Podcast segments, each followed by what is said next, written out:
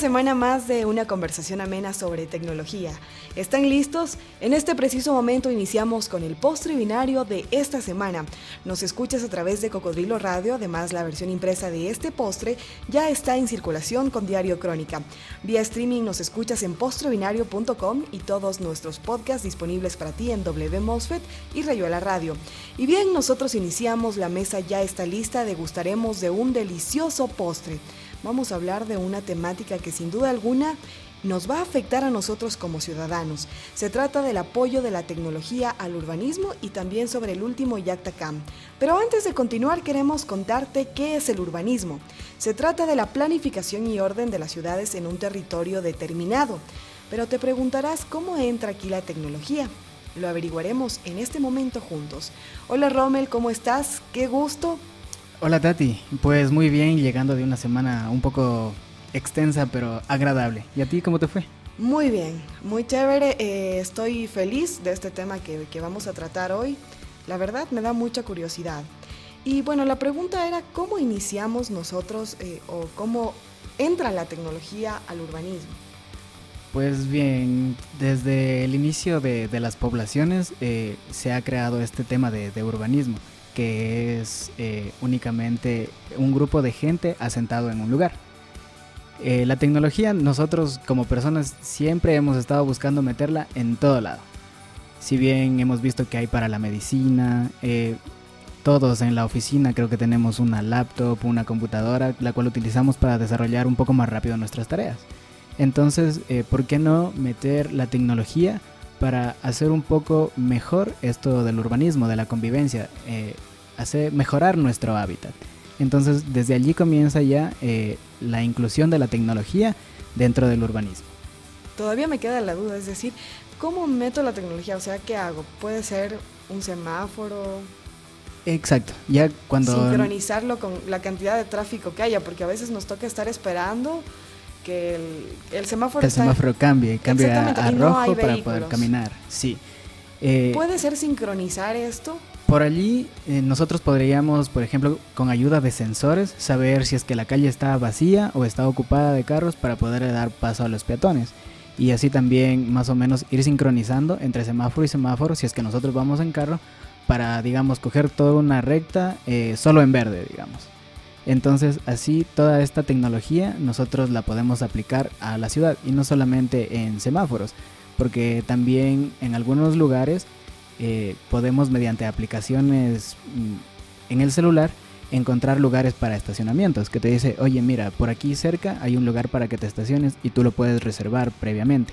Entonces, eso es algo para mejorar nuestra convivencia eh, rutinaria. Nuestra calidad de vida. Exactamente. La verdad me parece bastante interesante y creo que este es nuestro futuro, sin temor a equivocarme.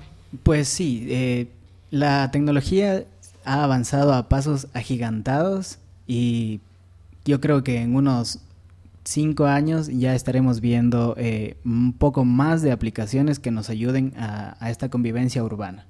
El alumbrado público, por ejemplo, lo que nos decías de los sensores. ¿Qué pasa si yo o si toda la noche está prendido está prendida la luz? Esto gasta muchísima energía y le significa mucho dinero al estado, a los municipios, qué sé yo, quién la paga.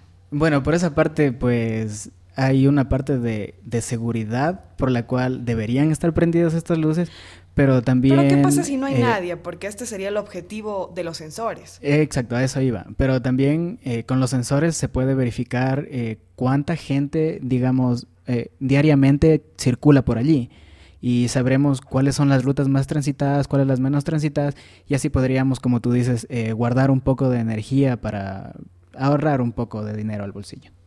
Todo con la finalidad de hacer que sea una ciudad inteligente. No sé si me estoy equivocando en meter el término ciudad inteligente a esta conversación, Rommel. Exacto, meter la tecnología dentro de la ciudad sería para llegar a un término, eh, no sé si es que todo el mundo ya lo, conoce, que es eh, Smart Cities o Smart Lands, que es incluir la tecnología, eh, tal como ya lo habíamos dicho, con sensores o con ciertas Estábamos hablando también en, postres anteriores acerca de, del Big Data.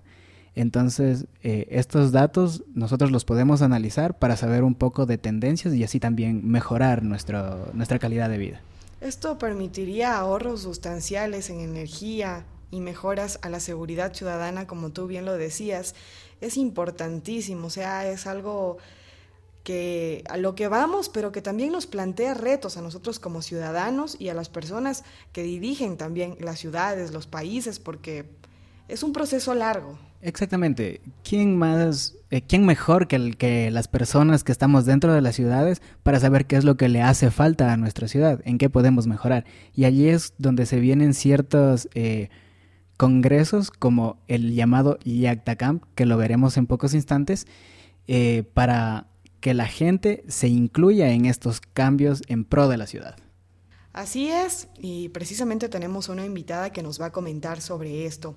Mayra Herrera está con nosotros aquí en Postre Binario. Mayra, qué gusto. Gracias eh, por aceptar nuestra invitación y bienvenida. Cuéntanos, ¿qué es el Yactacam?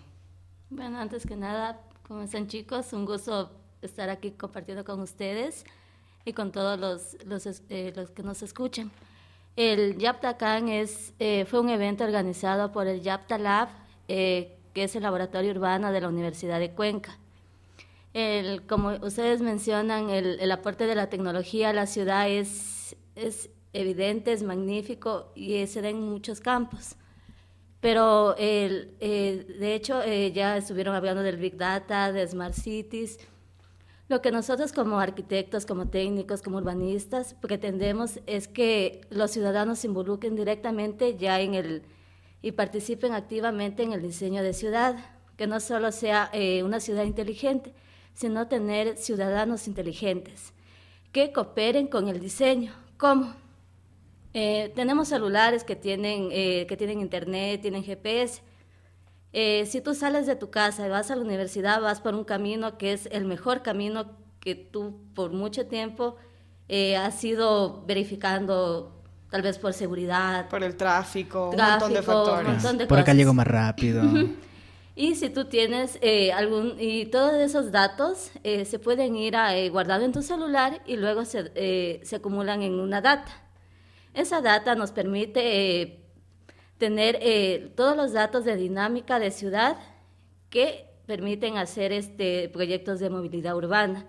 Digamos, si alguien utiliza bici, entonces, eh, vemos eh, cuáles son las rutas más seguras los que, eh, los, que los utilizan los, los, ciclistas. Porque una cosa es hacer un proyecto que yo que no utilizo bici y me diga, por aquí quiero que vaya, cuando en realidad es el otro camino el que más lo utiliza. Entonces para eso necesitamos la colaboración del ciudadano, de los ciclistas en este caso, para decir, hey, por aquí es mucho mejor una ruta ciclística que por acá. Chicos, y perdónenme la ignorancia, cuando decimos data nos referimos a una base de datos muy grande. Sí, exactamente. Cuando decimos data nos estamos refiriendo a pequeños eh, datos, eh, por decirlo así, eh, valga la redundancia son eh, datos, por, por ejemplo, tú Tati estás en la zona XY de la ciudad y tú registraste un dato allí. Yo estoy en otro lado de la ciudad y acabo de registrar otro dato. El conjunto de todos estos eh, pequeños datos hacen una big data, hacen gran cantidad de información, la cual después podremos analizar para llegar a un fin. En donde todos colaboraríamos para el beneficio de todos. Exactamente. Básicamente. Bueno, ¿y cuándo y dónde se realizó el último evento Yacta Camp? El Yacta Camp se realizó en la ciudad de Cuenca, en la Facultad de Arquitectura, eh, del 12 al 14 de marzo de, este mes. Del 12 al 14 de marzo de este mes. Y cuéntanos, eh, ¿cuál fue eh, más o menos, cómo, cómo inició esto del Yacta Camp? Bueno, esa es la segunda edición del, del, del YACTA. El año pasado se realizó y fue algo pequeño, eh, no tan conocido. Eh, para este año, las redes sociales este, lo difundieron. Lo difundieron. antes de que se cierren las inscripciones, el cupo de inscripciones estaba lleno. Hubieron 130 asistentes de algunas ciudades del país y del Perú. Eh, hubieron ponencias este, por streaming y el fin del, del YACTA es ya este, vincular eh, toda la parte de sociedad al urbanismo. Muy bien. Es decir, o sea que con esto del Yacta Camp, el ciudadano pudo eh, aportar su granito de arena para hacer ya una, para ir hacia una Smart City. Sí, eh, algo que siempre digo que para hacer ciudad se necesitan dos cosas, eh, grandes proyectos que son aporte de los técnicos, que se utilizan datos y otra una parte muy importante que es el, el aporte ciudadano. Porque el ciudadano es aquel que se da cuenta todos los días de qué es lo que hace falta. NetPlus, más que Internet. Encuéntranos en netplus.net. Te quiero hacer una pregunta. Eh, ¿Se puede mejorar la salud de la población con un diseño urbano y arquitectónico adecuado? Sí. ¿Y más o menos cómo, cómo lo lograríamos? Una, eh, proyectos, digamos, eh, hay sectores que están contaminados ya. Digamos, un río que esté contaminado. Eh, la salud de los habitantes eh, de los alrededores eh, va a ser mala, porque la calidad del aire es malo. no tienen espacios donde caminar, son inseguros. Un proyecto urbano que busque mejorar la calidad de vida de las personas va a trabajar estas partes. Y, y hablamos de estos temas dentro del Yacta Camp. Sí, de hecho, eh, una de las temáticas era ciudades en construcción en busca de ciudades sustentables, que es eh, buscar, eh, uno, mejorar la calidad de vida de las personas, y es algo lo que busca el urbanismo. No hacer proyectos por hacerlo, sino hacer proyectos que sirvan a las personas para que éstas mejoren su calidad de vida. Sé que en el Yactacamp hubieron muchos pequeños discursos de, de, los que asistieron, de los asistentes. Eh, cuéntame, ¿qué ideas eh, innovadoras tuviste allí eh, en pro de, de mejorar la, la convivencia? todo el aporte que puede hacer la tecnología. Puedes instalar una aplicación y puedes este, ya empezar a medir este, percepción, calidad del espacio público. Puedes ir a un parque y ver cuántas personas hay, cuántas personas están disfrutando de ese espacio, cuántas personas eh, solo caminan. Entonces, este, con tu celular ya puedes este, ir midiendo toda esta información y luego acumularla para que te ayude a hacer un proyecto. ¿Cuál sería el aporte concreto a ciudades como las que tenemos en nuestro país, como las que tenemos en Ecuador? Eh, tener datos pero no solo eh, tener datos, sino... Eh, este sería como el primer paso. El primer paso, porque no solo necesitamos datos, necesitamos que esto se convierta en conocimiento, hacer que esto, eh, con la interacción de la gente, del, del usuario, se convierta en un buen proyecto, que no solo haga una Smart City, sino que haga una buena ciudad, donde todos estén a gusto con lo que tienen. ¿En qué nos beneficia a los ciudadanos comunes y corrientes, que no sabemos mucho de tecnología, que no no sé, que no... Que no sabemos de arquitectura. Que no sabemos de arquitectura, exactamente. ¿Cómo nos beneficia a nosotros? Es que ciudad no solo es la parte arquitectónica, es el lugar, es el espacio, es la calle por donde circulas. Ya estaban hablando de, sensores, de semáforos, de iluminación. ¿Qué pasa si una luminaria eh, eh, tiene baja, baja, baja eh, luz y llega llegan personas y se ilumina más? Lo vuelve al lugar mucho más seguro la tecnología puede hacer aportes desde pequeños como, como esos y puede aportar a hacer grandes proyectos urbanos donde una ciclovía, donde se mejore una ruta de, un bus. Y así podemos hacer más habitable y más viva a la ciudad. Claro, y, sin, y usando la tecnología, gastando menos dinero, haciendo proyectos en que en verdad se vea la necesidad de las personas. Y así podremos también coger nuestro presupuesto y en verdad enfocarlo a las eh, a los lugares que, que necesitan que, que, se invierta más. tendremos ya una realidad ya este, estudiada, tenemos todo para comenzar a hacer estos proyectos. ¿Estamos como país muy lejos de llegar a una ciudad inteligente? No. Eh, más que tener una ciudad inteligente, eh, necesitamos que existan ciudadanos ciudadanos inteligentes. Y también necesitamos que existan eh, más eventos como este, como el Yactacamp, que acerca al profesional con el ciudadano.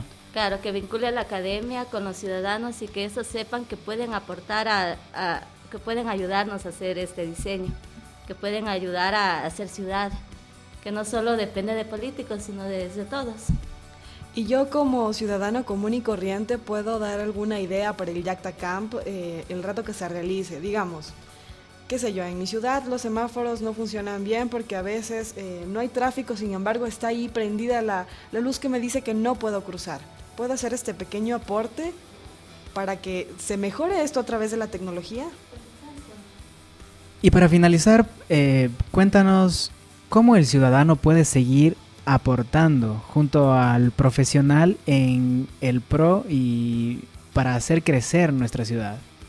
enterándose de los proyectos que existen eh, y que están planteados por un municipio y aportar, enterarse y dar su opinión, ya sea por redes sociales, con una carta o comunicándose con los vecinos, porque esa es la única manera de ser ciudad, un aporte de todos coméntanos cómo te podemos encontrar, eh, coméntanos toda tu vida digital eh, en Twitter, Facebook, algún blog. en Twitter arroba Mayra Herrera J y en Facebook como Mayra Herrera Jaramillo. Así es, nosotros vamos cerrando también este postre que ha estado bastante interesante. El apoyo de la tecnología al urbanismo. Podemos seguir esta tertulia a través de las redes sociales, tanto en Facebook como en Twitter. Así que no dudes en presentarnos tus inquietudes. Soy Tatiana León y me encuentran en Twitter como arroba tatilen. Muchas gracias por escucharnos. Yo soy Romel Gutiérrez y me encuentran como arroba Don Croa.